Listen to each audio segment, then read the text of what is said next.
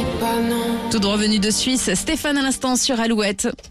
Alouette, le geste en plus. Une nouvelle pratique a de plus en plus de succès. Utiliser de la graisse animale pour la transformer en carburant propre. Est-ce une bonne idée en matière d'environnement? Bah pas forcément.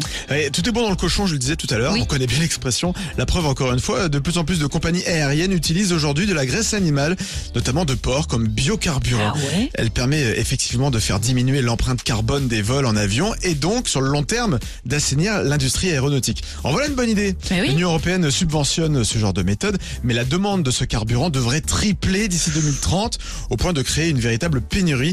Il y a tout simplement pas assez d'animaux abattus chaque année pour répondre à cette demande. Alors pour compenser, l'alternative serait l'huile de palme. Ah, et là, way. c'est le drame. On connaît tous le côté euh, néfaste des exploitations de l'huile de palme. Donc il faudra donc trouver une nouvelle solution pour éviter la pénurie et continuer de sauver la planète. On a encore du boulot, Ah, les ça amis. c'est sûr.